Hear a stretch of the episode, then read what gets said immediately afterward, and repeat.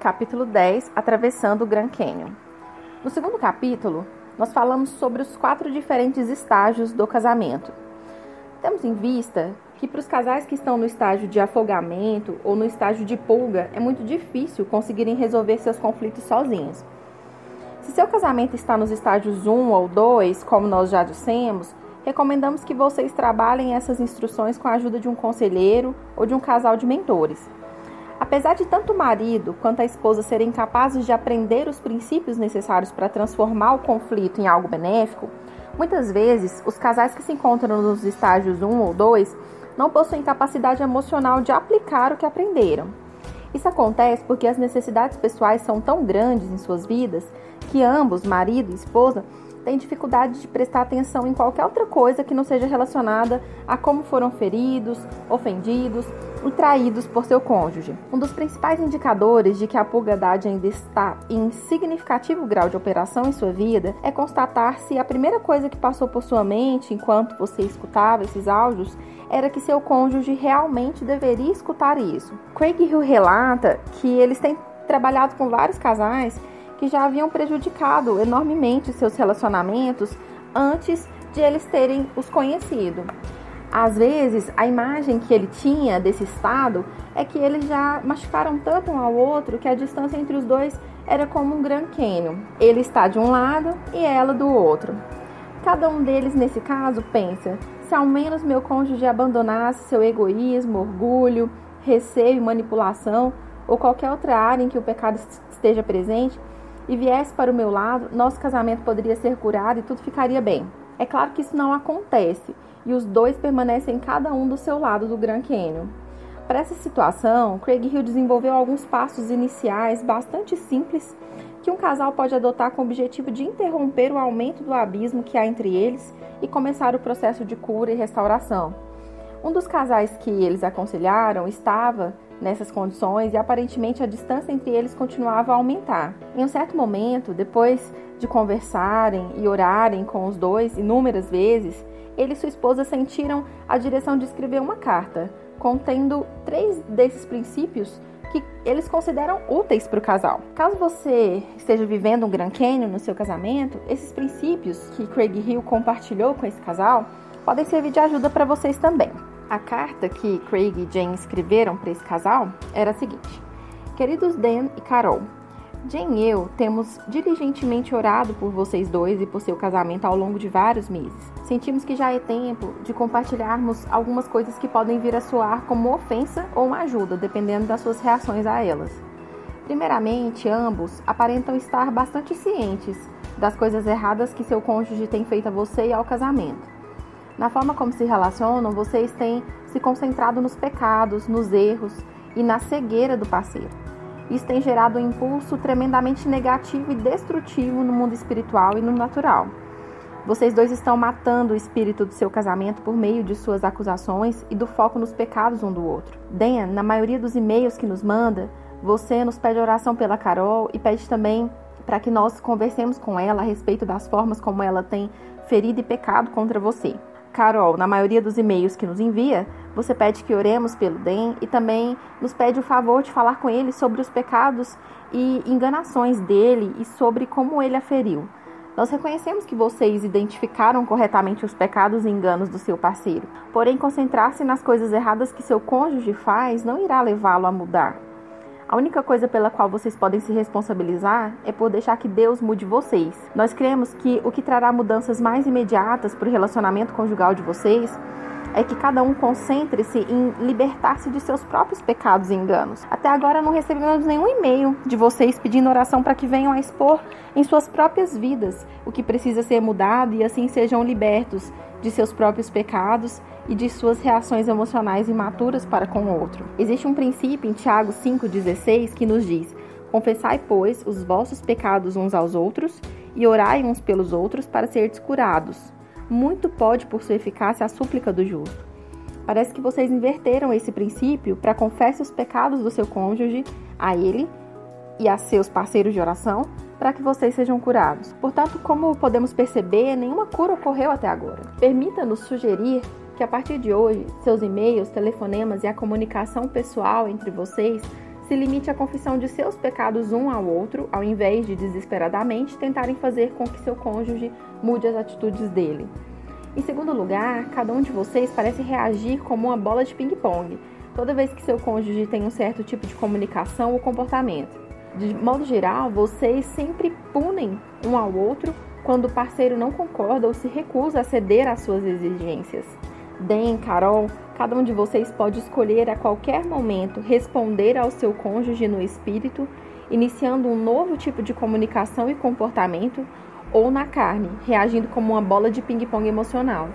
Quando você começa um jogo de ping-pong, a bola simplesmente fica quicando de um lado para o outro e as reações infantis e destrutivas somente se intensificam a cada lance. Quando esse jogo de ping-pong terminará? Somente quando um de vocês, nem precisa ser os dois, basta um, parar de voltar sua atenção para as atitudes erradas do outro e começar a exercitar um novo tipo de comportamento no espírito, ao invés de simplesmente reagir na carne para proteger a si próprio. Jesus explicou essa iniciativa de reagir com um novo comportamento no espírito em oposição à reação da carne quando ele disse: Eu, porém, vos digo: não resistais ao perverso, mas a qualquer que te ferir na face direita, volta-lhe também a outra. Mateus 5:39. Como isso verdadeiramente se aplica em suas vidas? Nós percebemos também que cada um de vocês está intensamente preocupado em proteger e satisfazer a si próprio. Ao fazer isso, vocês deixam de confiar em Deus. Bem, você não está confiando em Deus na sua relação com Carol. Quase tudo que você faz e diz é com a intenção de que ela faça tudo aquilo que você quer e não com o objetivo de abençoá-la. Carol, você não está confiando em Deus ao tentar proteger a si mesma. Quando confia em seus próprios meios de proteção, cremos que você está impedindo que a mão de Deus mova em seu favor. Novamente, o princípio bíblico diz que quando você procura salvar sua própria vida, você perde justamente aquilo que tentava salvar. Quem quiser, pois, salvar a sua vida, perdê-la-á, e quem perder a vida por causa de mim e do Evangelho, salvá-la-á. Sara é um bom exemplo bíblico. Abraão recusou-se a proteger Sara. Ao contrário, mentiu duas vezes e permitiu que o rei cananeu a levasse para o seu harém. Em vez de usar seus próprios meios para proteger a si mesma, Sara confiou que Deus cuidaria da situação. Ela não procurou salvar sua própria vida. Deus deu um sonho ao rei e disse que ele seria morto por tomar a mulher de outro homem. Deus também revelou ao rei que Sara não era irmã de Abraão, mas sua esposa. O Senhor a poupou mesmo quando Abraão agiu incorretamente. Nessa situação, nós cremos que tanto Sara quanto Abraão foram poupados graças à confiança de Sara em Deus. Se ela tivesse tentado salvar sua própria vida, provavelmente tanto ela quanto Abraão teriam perecido. Nós sabemos que é muito difícil não proteger a si mesmo quando você sente que há morte emocional vindo do seu cônjuge em sua direção. Entretanto, aprendemos que isso é possível. Em vez de proteger a nós mesmos e reagir na carne, permitamos simplesmente que nossa morte seja submetida à morte de Cristo e que a vida ressurreta flua do Senhor através de nós para a pessoa que nos enviou semente de morte. Se não aprendermos a fazer isso, então simplesmente levantaremos com nossa própria força um muro de proteção carnal, tentando impedir que a morte nos sobrevenha. O resultado disso seria confiança em nós mesmos no lugar da confiança em Deus. Isso é como duas pulgas tentando sugar vida uma da outra e fugindo da morte. Ou talvez a analogia mais apropriada fosse a de dois escorpiões que inadvertida e automaticamente reagem ferroando o outro quando se sentem ameaçados, decepcionados ou quando o outro não fornece a vida que o primeiro estava procurando. Então essas pessoas constroem uma espessa parede, de forma a manter o outro do lado de fora, para não serem mais ferroadas. A situação oposta à analogia da pulga ou do escorpião seria a de duas baterias recarregáveis que recebem vida do recarregador, que é o Senhor. Então, transmitem a vida de um para o outro. Isso requer que se aprenda a deixar que o veneno da ferroada passe por Jesus e que ele acabe com a morte que estava vindo em sua direção. Então você poderá transmitir a vida ressurreta de Jesus de volta para a pessoa que o ferroou. O melhor exemplo verídico dessa submissão que podemos nos lembrar é a resposta de David para Nick Cruz, recontado no livro A Cruz e o Punhal. A minha paráfrase desse evento é a seguinte: Todos os dias, David dizia para Nick que Jesus o amava. Todos os dias Nick amaldiçoava David. Finalmente, um dia Nick se cansou, empurrou David contra a parede com um punhal em sua garganta e disse: seu pregadorzinho de araque. Se você disser mais uma vez que Jesus me ama, eu vou te cortar em milhares de pedaços. David não entrou no ping-pong com Nick pegando uma faca ainda maior ou se defendendo. Ele simplesmente submeteu a ameaça de morte vinda de Nick para a morte de Jesus e iniciou um novo comportamento no espírito em sua vida ressurreta, ao se deixar vulnerável e exposto, em seguida disse: Nick, você pode me cortar em mil fatias se quiser, mas ainda assim, cada uma delas gritará: Jesus te ama. David não defendeu sua própria vida. Ao invés disso, ele confiou sua vida a Deus, mesmo quando ameaçado de morte física. Dan parece a nós que você é como um escorpião, esperando que Carol forneça vida a você e quando ela não corresponde às suas expectativas ou ferroa, você sem perceber, ou às vezes até mesmo de propósito, a ferroa também. Carol, parece a nós que você também é como um escorpião, esperando que Den lhe dê vida.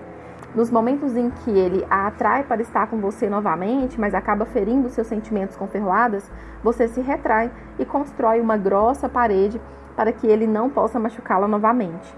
Ao fazer isso, nenhum dos dois é capaz de agir como uma bateria recarregável, passando o veneno e a morte do outro por Jesus e trazendo de volta a vida ressurreta do Senhor para o cônjuge que o ferroou.